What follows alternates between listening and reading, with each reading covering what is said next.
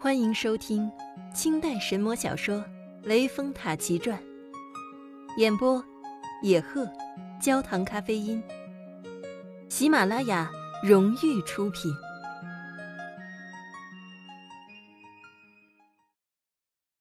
第七回，白娘子吕庙斗法。且说吕祖庙内新来了一位茅山道人。法号陆一真人，道术精高，能驱妖治怪，遣鬼役神。云游到此，在这大殿上施舍丹药，普济众生。这日，汉文随众人入庙，道德殿上，真人猛抬头，看见汉文入来，面带妖气，遂请他到静室中坐下，问道：“居士何方人士？高姓大名？”宝卷几人？为何脸上带有妖气呀？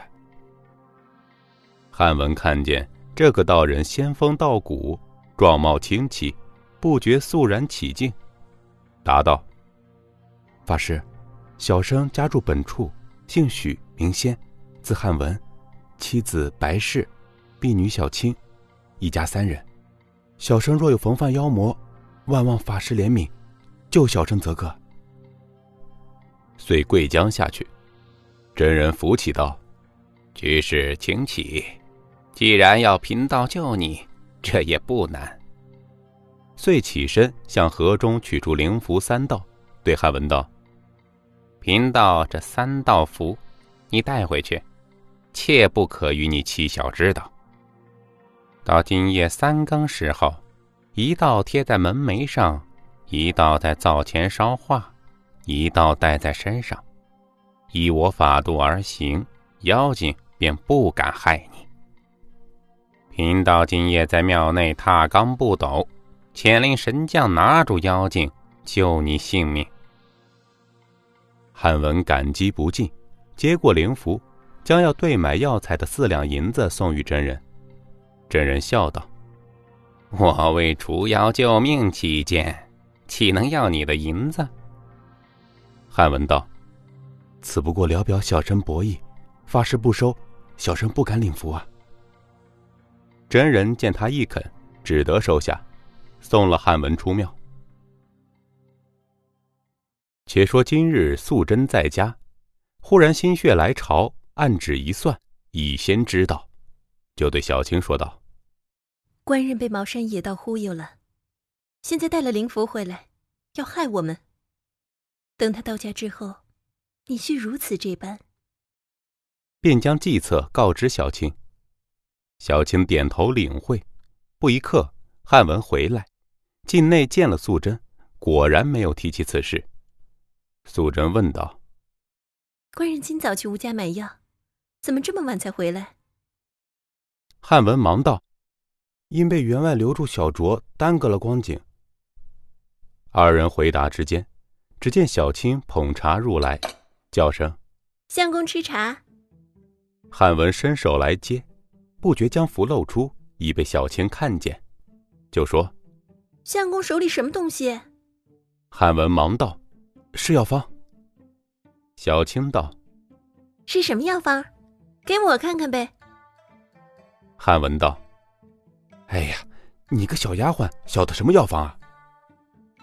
小青料他不肯挪出，用手一夺，汉文不觉被他夺去，慌忙来抢，早被小青扯得粉碎。素贞假意骂道：“你这大胆的丫头，怎敢扯碎相公的药方？”小青道：“嘻嘻，姐姐，这不是药方，乃是情诗，相公戏弄奴家的。”素贞笑道。小青，你少哄我。我已知是吕祖庙内毛真妖道的歪符，官人被他骗了，说要治什么妖精，还骗走了四两银子呢。哼！明早带我到吕祖庙，与妖道理论理论，把银子要回来。汉文被素贞道破，很是尴尬，一宿无言。到得次日天明。素贞梳洗已毕，叫道：“官人，你和妾同去会会这妖道吧。”汉文无奈，只得同他出门，小青跟在随后，领陶人看守门户。一成人来到吕祖庙中，看见真人正在殿上，素贞开言问道：“陆一真人就是你吗？”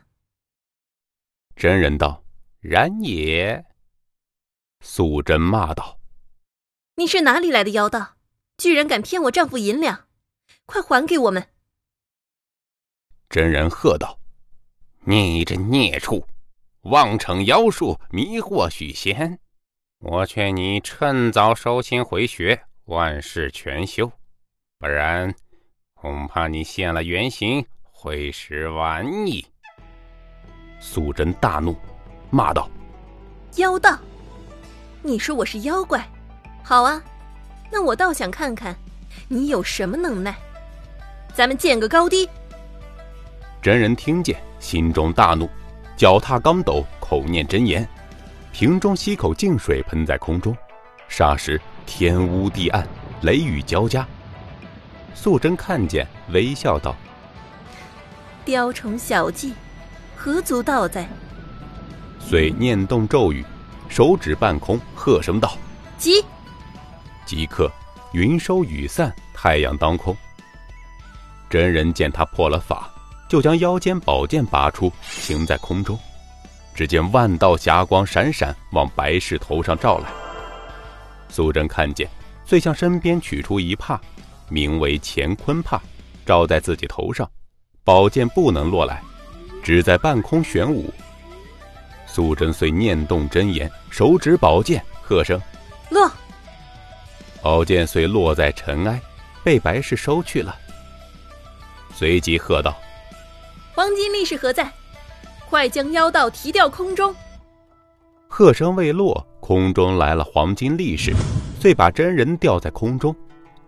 素贞喝令力士将真人拷打，真人被打急了，无奈何哀求道：“哎呦，贫道不知娘娘法力高强，无意冒犯，望其慈悲，饶恕贫道一命，以后再也不敢冒犯了。”素贞笑道。